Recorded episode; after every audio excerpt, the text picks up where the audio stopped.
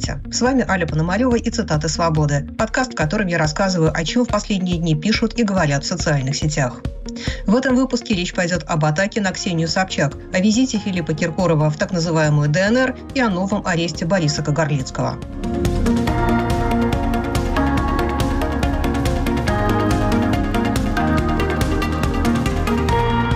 Московский суд вынес приговор Кириллу Суханову, коммерческому директору издания Ксении Собчак «Осторожно, медиа». Он получил семь с половиной лет колонии. По семь лет получили еще два журналиста, проходившие по тому же делу – Ариан Романовский и Тамерлан Бегаев. Их признали виновными в вымогательстве у главы Ростеха Сергея Чемизова. Сроки этому совершенно не соответствуют, пишут многие блогеры. Например, Сталин ГУЛАГ. Двух извергов, которые сняли скальп с молодого человека в Подмосковье, потому что им не понравилась его прическа, приговорили к трем с половиной годам лишения свободы в колонии строгого режима. И сегодня же журналисты и бывший сотрудник Ксении Собчак получили по семь лет строгого режима. Интересное правосудие. Сама Ксения посвятила происходящему крайне эмоциональный пост в своем личном канале.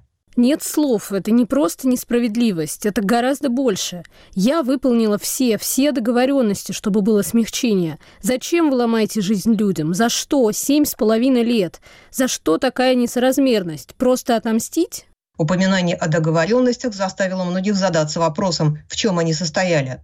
Z-комментаторы злорадствуют и призывают посадить саму Собчак. Борис Рожин. Сама Собчак в стеклянной клетке тоже смотрелась бы органично, но по известным причинам, внимательно изучаем роль Собчака и его семьи в политической карьере Путина в 90-е годы, пока что уходит от наказания. Но как знать, времена меняются, и некоторые незыблемые вещи обращаются в прах, как это было с мемориалом, эхом Москвы, новой газеты и так далее. Нельзя исключать, что и до нее дело рано или поздно дойдет. До Нарусовой уже потихоньку доходит, хотя эту тварь пока что не убрали из Совфеда, а лишь ограничили для нее доступ к информации. Над Ксенией Собчак действительно, похоже, сгущаются тучи. НТВ выпустила о ней два разоблачительных фильма, которые комментирует на своем канале журналистка Ксения Лалина. Перед нами абсолютно точно заказуха традиционная, которая разоблачает врагов народа, которая разоблачает врагов государства. И сейчас Ксения впервые попала в этот ряд с этим ярлыком, и это совершенно очевидная война. Кто-то эту охранную грамоту, кто-то с нее эту броню, которая накичилась, кто-то с нее снял. Следуя, опять же, булгаковской логике, снять броню может только тот, кто ее надел. Поэтому я знаю, есть версия простая от Валерия Соловья. А что вы хотите? Путин умер, и нет никакой брони. Все, до свидос. Она всех раздражает. Патрушев тем более бесится от нее, как по версии Валерия Соловья. Поэтому нету никаких, никакой защиты. Все, она снята. Защиты нет, защита сдохла, она в морозильнике лежит. Все. Это одна версия. А вторая версия, которая мне кажется более правдоподобной, это по какой-то причине он эту броню снял сам. Не исключено, что Собчак станет следующей жертвой репрессий, пишут в блогах. Алексей Телицын. Бегите, Ксения Анатольевна, не ровен час. Алина Витухновская. Первым символом репрессий либеральной башни Кремля стал Навальный. Вторым может стать Собчак, как знак полного разрыва с демократическим прошлым, из которого вышел и сам гарант, и память о котором понимается им как нечто постыдное. О причинах, по которым Ксения могла потерять неприкосновенность, рассуждает политолог Станислав Белковский на канале Александра Плющева. Ну, здесь несколько пластов. Во-первых, естественно, у Ксении Анатольевны Собчак всегда было немало влиятельных противников. С одной стороны, и в руководстве телеканалов, где, они, так сказать, не все ее любили, и где она рассматривалась в качестве одного из потенциальных руководителей. И вообще в истеблишменте, потому что там постоянно идет ну, борьба за внимание, в том числе внимание высочайшее, высочайшее внимание всегда конвертируется в какие-то финансовые потоки. Второй уровень проблемы – это Людмила Борисовна Нарусова, член Совета Федерации, мама Ксении Анатольевны, которую многие давно хотят из Совета Федерации убрать, в том числе с ее такой оппозиционной точки зрения, ну, не оппозиционной, оппозиционной сильно сказано, фрондирующей позиции по некоторым вопросам, в том числе и голосованием против репрессивных законопроектов, что фиксировалось в прошлом. Ну и, наконец, есть общий план, который состоит в том, что все, так или иначе, фигуры, которые, с одной стороны, сформировались в 90-е годы, в эпоху вольницы, а с другой стороны, держат фигу в кармане или хотят сидеть на двух стульях, должны с авансцены уйти. А в этом смысле голая вечеринка была весьма показательной, поскольку она состояла во многом из таких фигур. В общем, поле должно быть зачи... зачищено для тех, кто без страха и упрека верит в спецоперацию Z до победного конца и в спасительную силу путинского тоталитаризма. Время, когда режиму нужна была видимость оппозиции, кончилось, пишет Олег Кашин. Она почему-то решила, что с теми беспредельщиками, в которых превратились ее знакомые из власти, возможны какие-то договоренности, возможно соблюдение каких-то правил. Символизировать, пусть и ограниченную, свободу слова в диктатуре – игра заведомо проигрышная, и даже если на каком-то этапе тебе кажется, что оно того стоит, а в самом деле за два военных года коллективу «Осторожно, новости» удалось сделать в подцензурном пространстве много важного. Журналистам Собчак удавалось сделать в своем медиа то, за что других объявляют иноагентами или сажают. Окружающая реальность обязательно напомнит, какую какую цену за это придется заплатить. Кирилла Суханова, Ариана Романовского и Тамерлана Бегаева посадили Сергей Чемизов, и это путинская система. Но если медиа Ксении Собчак встроена в эту систему, ответственность за эту посадку лежит и на ней. Ксения Собчак может стать жертвой той же системы, которую она помогала строить, говорит на своем канале и политический комментатор Иван Яковина. Ключевое, абсолютно главное условие процветания Ксении Собчак было следующим. Находиться за пределами того ультратоксичного рая на земле, в кавычках, который она всеми силами строила для всех остальных своих сограждан. Даже вот не соприкасаться с тем, что происходит в российской действительности, а если соприкасаться, то только через экран телевизора и только в резиновых перчатках. И вроде бы все неплохо работало, все было замечательно, но произошла, знаете, неприятность, к которой Ксения Собчак и ей подобные люди, в общем, никак не были готовы. Вот эта вот страна с надписью Российская Федерация, куда они закачали просто мегатонны гноя, яда, всякой мерзости, гнусности, пошлости, цинизма, злобы, ненависти и всего прочего, и откуда для этих людей капали денежки, так вот эта э, бочка, эта огроменная Российская Федерация начала жить своей жизнью там внутри. Они даже к этому, они не были к этому готовы. Там жизнь, правильно сказать, внутри протухла, покрылась плесенью, гнилью и заполнилась какой-то вонючей жижей. И обычных людей там в результате почти не осталось. Все вы вымерли или сбежали. Внутри стали плодиться какие-то адские мутанты. Там выросли, знаете, такие сущности, э, скользкие хищные организмы без глаз, без ушей, которым все правила и договоренности по барабану, им ничего не интересно, они хотят только убивать и жрать, и больше ничего. Собчак для них это когда-то была важной персоной, сейчас она стала просто жирным куском мяса, который слишком долго не идет им в пасть по каким-то причинам. Но самое неприятное для нашей героини в том, что ее давний покровитель правитель, патрон Владимир Путин, начав полномасштабную войну, сам очень быстро превратился в одно из таких существ. Точнее, он стал их лидером, предводителем, самым таким огромным жирным червем, зубастым и слепым, поскольку э, если бы он в такое существо не превратился, то его бы тоже харчили. Вместе с тем, многие уверены, что Ксения выйдет сухой из воды и на этот раз, и что ее знакомые простят ей в том числе и это. Зинаида Пронченко. Все проходит в биографии Собчак бесследно, и этот приговор тоже пройдет, как потерпевший от ее глупости и трусости, в сумме дающие подлость, по этапу, как их жизнь под откос – Удивительно, но многие уже сегодня, не успев дочитать новости с суда, начали сами собой или под публикациями оппонентов оправдывать Ксению. Не она такая, а начальство, с которым в этот раз не удалось договориться. Да, конечно, но когда в следующий раз будете с ней расшаркиваться на премьере, не забудьте обсудить, что с подобной диалектикой никакое начальство вам не страшно. Бойтесь друг друга, ведь ради того, чтобы все продолжалось, вы готовы и ослепнуть, и оглохнуть, и озвереть.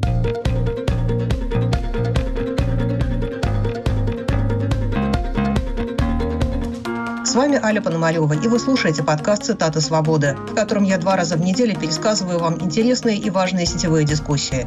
Продолжим через минуту. Оставайтесь с нами.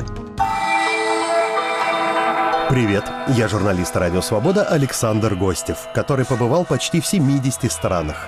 Там везде и всегда происходят интереснейшие события, влияющие и на нас с вами. Как именно – об этом подкаст «Атлас мира». Я делаю его вместе с моим коллегой Ярославом Шимовым, знатоком Европы. Слушайте и подписывайтесь в агрегаторах подкастов в Apple, Google, Spotify и в других приложениях.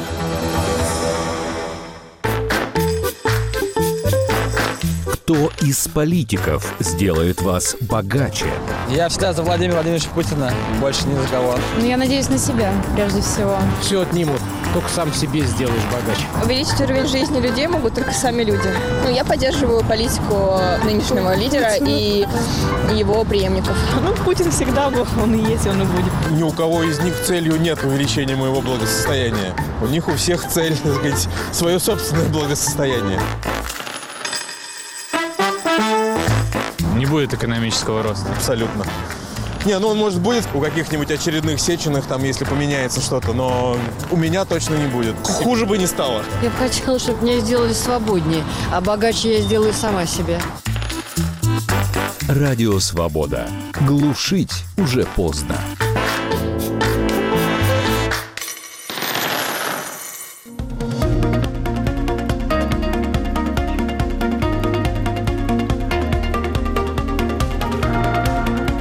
Цитата «Свободы». С вами Аля Пономарева. Помимо Ксении Собчак, в последние дни в соцсетях часто всплывает имя другого участника «Голой вечеринки» – Филиппа Киркорова. Артист съездил в Горловку, где дал концерт и опубликовал свое фото на развалинах бывшего Дома культуры «Шахтер». Под фото он написал, что в этом зале он когда-то в первый раз исполнил свой первый хит «Атлантида». Многие шутят, что на этот раз Киркоров явно зашел в нужную дверь. Илья Жигулев, как стало известно изданию «Жигурама», Филипп Киркоров выступил перед ранеными солдатами в Горловке по заданию ВСУ, чтобы сломить боевой дух военнослужащих. После третьего исполнения «Зайки моей» бойцы написали общую жалобу командованию за издевательство над ранеными солдатами. Мобилизованные, узнавшие, что их тоже планирует посетить певец, готовят совместное видеообращение к Путину против пыток Киркоровым. Киркоров сделал свой выбор между совестью и деньгами в пользу денег, хотя в его случае пришлось выбирать скорее между обычными и большими деньгами, комментирует на своем канале публицист Майкл Наки. Давайте будем честны, многие титулованные артисты, особенно такие, как Филипп Киркоров, например, спокойно могут переехать в любую другую страну и жить там до конца жизни довольно безбедно. Но им важно это ощущение всенародной любви. Они хотят собирать не стадионы, а вереницу стадионов. Они хотят, чтобы миллионы людей на них смотрели, открыв рты, участвовать в новогодних проектах и так далее. Суперзвезды такой величины, безусловно, делают выбор, который не очень, так сказать, вынужденный. Ну, то есть на второй чаше весов не стоит какая-то нищета и подворотня. Там стоит просто менее комфортное существование немножко в другом статусе, но с чистой совестью. В этом решении тот же Филипп Киркоров все-таки стал опираться на собственный интерес – меркантильный и, что называется, ЧСВшный. Но перед этим выбором будут поставлены рано или поздно все. Это то, что я говорю с первого дня войны. Поразительно, но молчащие не устраивают обе стороны. И тех, кто за войну, и тех, кто против. Просто если ты молчишь, то ты как бы сидишь на двух стульях сразу. Ты ни за, ни против, ты просто в стороне. Но проблема в том, что находясь в стороне, ты тоже делаешь выбор. И так считают обе стороны. Те, кто за войну, считают, что оставаясь в стороне, ты выступаешь против войны. А те, кто против войны, считают, что оставаясь в стороне, ты выступаешь за войну. Поэтому выбор сделать придется. Те, кто рассчитывал, что как-то смогут это все переждать, что оно само собой пройдет, уже сейчас могут наблюдать, что это не так. Нормы меняются вам придется сделать выбор и либо присягнуть тоталитаризму, скинуть свою руку в новый Z-свастике, э, либо вам придется принимать решение о том, как жить дальше чуть в немного более других условиях, возможно, менее финансовых комфортных, хотя в перспективе может быть и более финансово комфортных, потому что куда ведет диктатура, особенно воюющая, мы уже в истории не раз видели. Патриоты с каждым днем ведут себя все кровожаднее, пишет блогер Василина Орлова. Думаете, они ему простят розовые перья и прочий гламур как перековавшемуся? Уже даже Захарова начала защищать его. Но с самой Захаровой, попади она в немилость, разговор будет вообще очень короткий. Разогнать-то водоворот оказалось можно. А как его теперь останавливать? Захарову такие мысли не посещают? Или они просто надеются, что пронесет, нас это не коснется? Если Киркорова и простят, то ненадолго, говорит на своем канале публицист Александр Невзоров. Зачем и почему Филипп оказался в Горловке – понятно всем. И Кремлю, и оркам, и даже его оголодавшим глистам, которые второй месяц не видели нормальной севрюги, а не на грани бунта. Филипп угодил в стоп-листы и теперь, развлекая убийц оккупантов в ДНР, пытается из этих стопников выбраться. Простит его Кремль? Примет ли обратно блудного сына? Вернет ли площадки каким-то образом? Ему, ну, если и позволит ли снова бегать с перьями в заду. Ну, если Кремль его и простит, то очень-очень ненадолго. Даже лебезящий, даже заискивающий, даже готовый на все, Киркоров не нужен скрипоносному режиму, а на голубых огоньках вместо Фили отлично споет Дугин. И действительно, патриотическая общественность уже нашла в выступлении Киркорова новые поводы для недовольства, пишет блогер Борис Фелл. Бывший король российской попсы сегодня выступил в оккупированной Горловке в военном госпитале. Вероятно, он думал, что это унижение принесет ему прощение со стороны кремлевских властей. Киркоров, косухи и свитере под горло спел раненым трогательную песню «Снег». Но вместо подбадривающих сигналов на свергнутого короля низверглась волна новых обвинений. Оказывается, «Снег» — это песня украинской нацистки Ирины Белык, как тут же написали местные Z-каналы и объявили такой выбор московского гостя вызовом и новым издевательством над патриотами. Тут же на экраны выскочили какие-то ряженные казаки ДНР. Они вообще требуют запретить Киркорову с его сомнительной биографией выступать в их пределах. Таким образом, сбитому летчику Киркорову дают понять, унижение — это не разовое действие, а процесс, в его случае случае бесконечный.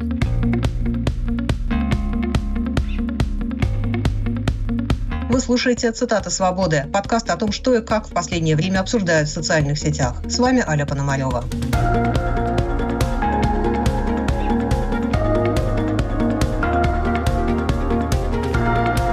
Суд ужесточил наказание социологу и публицисту Борису Кагарлицкому. Вместо штрафа за оправдание терроризма ему придется отсидеть пять лет в колонии общего режима. Дело на Кагарлицкого завели из-за комментариев о взрыве на Керченском мосту, опубликованного в его телеграм-канале «Рабкор». После того, как он провел несколько месяцев в СИЗО, суд назначил ему штраф в 600 тысяч рублей. Но на свободе он пробыл недолго. Прокуратура обжаловала приговор, и издание апелляционного суда Кагарлицкий снова отправился за решетку, к большому огорчению тех, кто два месяца назад радовался мягкому приговору. Борис Вишневский, Безумие, конечно. Такое же, как в деле Беркович и Петричук, которых обвиняют в том же самом. Кагарлицкий весьма умеренный критик режима, никогда не выходивший за рамки закона. Расправа с ним совершенно чудовищна и необъяснима ничем, кроме категорического нежелания крокодила хоть в чем-то разжимать челюсти. Органы не ошибаются. Зато социально близким убийцам дают по 3-4 года. В поддержку Кагарлицкого высказываются и многие патриоты, в том числе прокремлевский политолог Сергей Марков. Это сильный удар по позициям России в мире. Кагарлицкий очень известен в мире среди друзей России. Он один из немногих известных в мире марксистов из России. А марксисты в большинстве своем поддерживают сейчас Россию в десятках стран. И этот приговор Кагарлицкому приведет к сильному уменьшению поддержки России в десятках стран. И в странах глобального юга, таких как Бразилия, ЮАР, страны БРИКС+, и в странах ЕС – Кагарлицкий вполне иностранный агент, потому что получал наверняка деньги на свои проекты из разных марксистских фондов типа «Роза Люксембург» в Германии. Но он не террорист и не экстремист. Он скорее очень извилистый, как это принято в среде московской интеллигенции. Сказал когда-то немного глупость. Все умные люди иногда говорят глупости. Так можно всех умных пересажать. Ужесточение приговора связано с тем, что Кагарлицкий остался в России, уверены многие оппозиционные комментаторы. Логику этого решения пытается анализировать редактор «Репаблик» Дмитрий Колезев на канале «Живой гвоздь». Предполагаю, что все-таки были люди, которые, наверное, вступались за него. Ну, мы видели даже в публичной сфере многие спикеры, которые традиционно связаны с Кремлем, высказывались э, в пользу Бориса Горлицкого, критиковали силовиков за его э, задержание и арест. В общем, его дело многим казалось избыточным. Может быть, эта точка зрения в какой-то момент победила, его действительно отпустили, но он продолжил публично высказываться после того, как его отпустили, после того, как ему назначили штраф. Он не уехал уехал из страны и никаких намерений не, высказ... не высказывал это делать. В общем, он демонстрировал, что намерен дальше заниматься тем, чем занимался. Формально там его привлекли к ответственности за публикацию о взрыве на Крымском мосту, но понятно, что это лишь повод, его привлекли просто за такую неудобную точку зрения для власти. Я напомню, что Борис Кагарлицкий в свое время а, поддерживал сепаратистов а, в Донбассе, пророссийских сепаратистов, и высказывался в поддержку так называемой «русской весны». Потом изменил свою точку зрения и а, не поддерживал полномасштабное вторжение России в Украину 24 февраля 2022 года. Ну вот, наверное, он сам себя называл через запятую с Игорем Стрелковым. То есть, конечно, это разные совершенно фигуры, но, тем не менее, э, наверное, в, с точки зрения оптики людей во власти, это вот такой человек, э, ну, условно, патриотических или там э, нелиберальных взглядов, который высказывается против войны и этим представляет определенную опасность, потому что нарратив должен быть единый, четкий, никаких сомнений быть не должно. То, что делает Кремль в Украине, это правильно, и никто не должен отступать от этой мысли. То, что Кагарлицкий решил остаться, многих поражает. Екатерина Шульман. Контекст происходящего такой, что первая же мысль, приходящая по получении новости, как он мог не уехать после первого приговора, и почти единственная эмоция – изумление по этому поводу. Действия остальных участников процесса никакого изумления не вызывают. Но те, кто его выпустил, знали, что так и будет, пишет журналист Антон Орех. Сначала реальный срок Горлицкому заменили штрафом, потом штраф заменили реальным сроком. Вы же понимаете, что такое просто невозможно при натуральном правосудии. Получился классический пример торга. Горлицкому просто предложили уехать, зная, что он не уедет. Выждали паузу и выполнили план А. Кстати, мы имеем дело еще и с правовым казусом, ведь штраф-то он уже заплатил. То есть наказание назначено и исполнено. А теперь получается, что за одно дело накажут уже во второй раз. Кагарлицкий много раз говорил, что не собирается уезжать, в том числе накануне ареста, в интервью каналу «Но Медиа» из России. То есть, если человек занимается общественной или политической деятельностью в России, то арест – это то, что называется по-английски professional hazard – профессиональный риск. Вот или не занимается общественной деятельностью и политикой, или понимает, что это профессиональный риск. Другое дело, там, рационально или нерационально, потому что некоторые люди говорят, ну вот я не смогу находясь в России, сказать то, что я могу сказать, находясь за границей, например. Я, честно говоря, так не считаю, но это зависит уже от просто действительно подхода каждого конкретного человека. Допустим, я, например, считаю, что русский язык очень богат. Это правда, да. А в нем очень много разных оборотов, слов, то есть сочетаний, да. Поэтому э, мне так кажется, я все могу сказать. У каждого свои горизонты, свои уровни допустимого риска или допустимого, например, уровня откровенности высказываний и так далее, и так далее. А, то есть, вот, может быть, человек говорит, что вот я вот не могу иначе, мне нужно сказать все, вот все, все, все, все, все прямыми словами, и вот по-другому я не могу. Ну, пожалуйста. Понимаете, я говорю о себе. Я говорю о себе, и, что называется, за себя. Это дело должно послужить уроком всем людям оппозиционных взглядов, остающихся в России, считает политик Дмитрий Гудков. Вот вам и обещание Путина разобраться в прямом эфире Валдайского форума. К Горлицкому сочувствие, а всем нам урок. Или даже два. Первый. Верить Путину нельзя вообще, ни в чем даже во мнении о погоде. Врать и дышать для него одно. Второй. Почти всем публичным лицам, включая известных оппозиционеров, давали и дают уехать. Но в случае, если не поняли сигнала, сажают. Так что если не хотите сесть, то не нужно ждать милости от Следственного комитета. Самолеты в Тбилиси и другие прекрасные города летают. А если очень нужно, можно и автобусом доехать. Не забывайте об общественном транспорте. Репрессии в России специально устроены хаотично, чтобы держать держать всех в постоянном ужасе. Вы не знаете, за кем придут завтра, но точно знаете, придут. И исключать, что за вами, невозможно. А если пришли, но выпустили, это не везение, а игра кошки с мышью. При малейшем намеке на опасность спасайтесь. Решение позаботиться о своей жизни всегда самое верное. С пониманием комментирует решение Кагарлицкого социолог Григорий Юдин на канале Ходорковский Live. Если все, кто хочет не садиться, уедут, то, простите, кто будет заниматься-то разгребанием всего этого? Это какое-то странное представление о том, что ну, просто всем, кто хочет не садиться, нужно уехать, а потом дальше само все образуется. Не образуется. Это все будет через э, один-два года ровно в том месте, куда вы уехали. А Борис Кагорицкий патриот, э, он принципиальный человек, у него есть твердое убеждение. Если что, он сидел при Советском Союзе, его пытались посадить при Ельцине, теперь его посадили при Путине, и каждый раз он э, все это переживал, и все эти режимы, они глубоко в могиле, а Борис здравствует, улыбается нам а, и пишет свои хлесткие тексты. Патриотизмом объясняет поступок Горлицкого и литературный критик Галина Юзефович. Немного неловко говорить такие очевидные вещи, но вообще-то человек, который, зная о грозящей ему опасности, отказывается покидать свою страну, называется настоящий патриот. И тогда вопрос, как называются те, кто его сажает на пять лет. Многие ссылаются на тот факт, что Кагарлицкий сидел еще в СССР, но и именно из-за этого он может недооценивать грозящую ему опасность, пишет редактор издания «Новая газета Европа» Кирилл Мартынов. Кагарлицкий произнес речь, исполненную оптимизма, мол, надо немного подождать, пережить темные времена, и тогда все будет хорошо. После первого приговора он писал, что надеется, что его дело станет прецедентом, мол, можно вырваться из тюрьмы и вернуться к нормальной жизни. Я бы очень хотел, чтобы он оказался прав, но, возможно, наш друг-социолог, сидевший при СССР и Ельцине, не понял, с какими убийцами он имеет дело теперь. Новый приговор к Горлицкому отражает общий тренд последнего времени, комментирует журналист Сергей Пархоменко на канале «Живой гвоздь». Мне кажется, что в этом э, приговоре есть э, что он является частью некоторой большой логики, некоторого большого процесса, который происходит сегодня в России. Я бы сказал, что этот процесс представляет собой тотальное избавление от каких бы то ни было обязательств прошлого.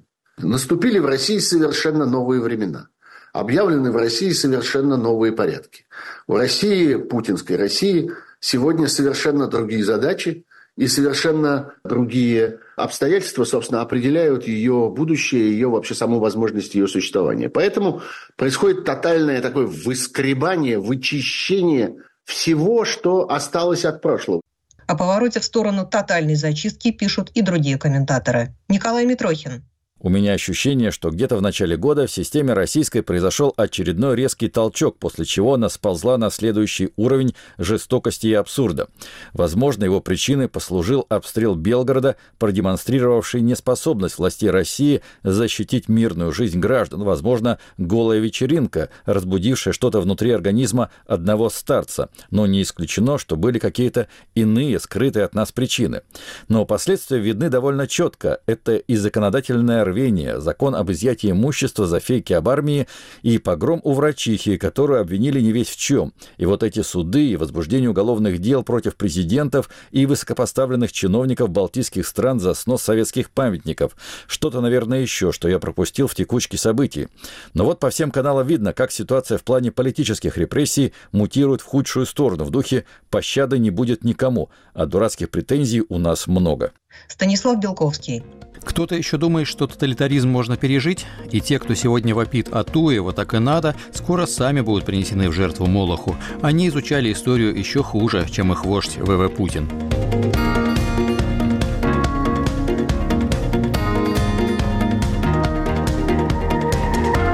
С вами была Аля Пономарева и цитата «Свободы». В этом подкасте я каждый понедельник и четверг рассказываю вам, что обсуждают в Фейсбуке, Твиттере, Телеграме и Ютубе. Слушайте нас, комментируйте, подписывайтесь и советуйте друзьям. До скорой встречи.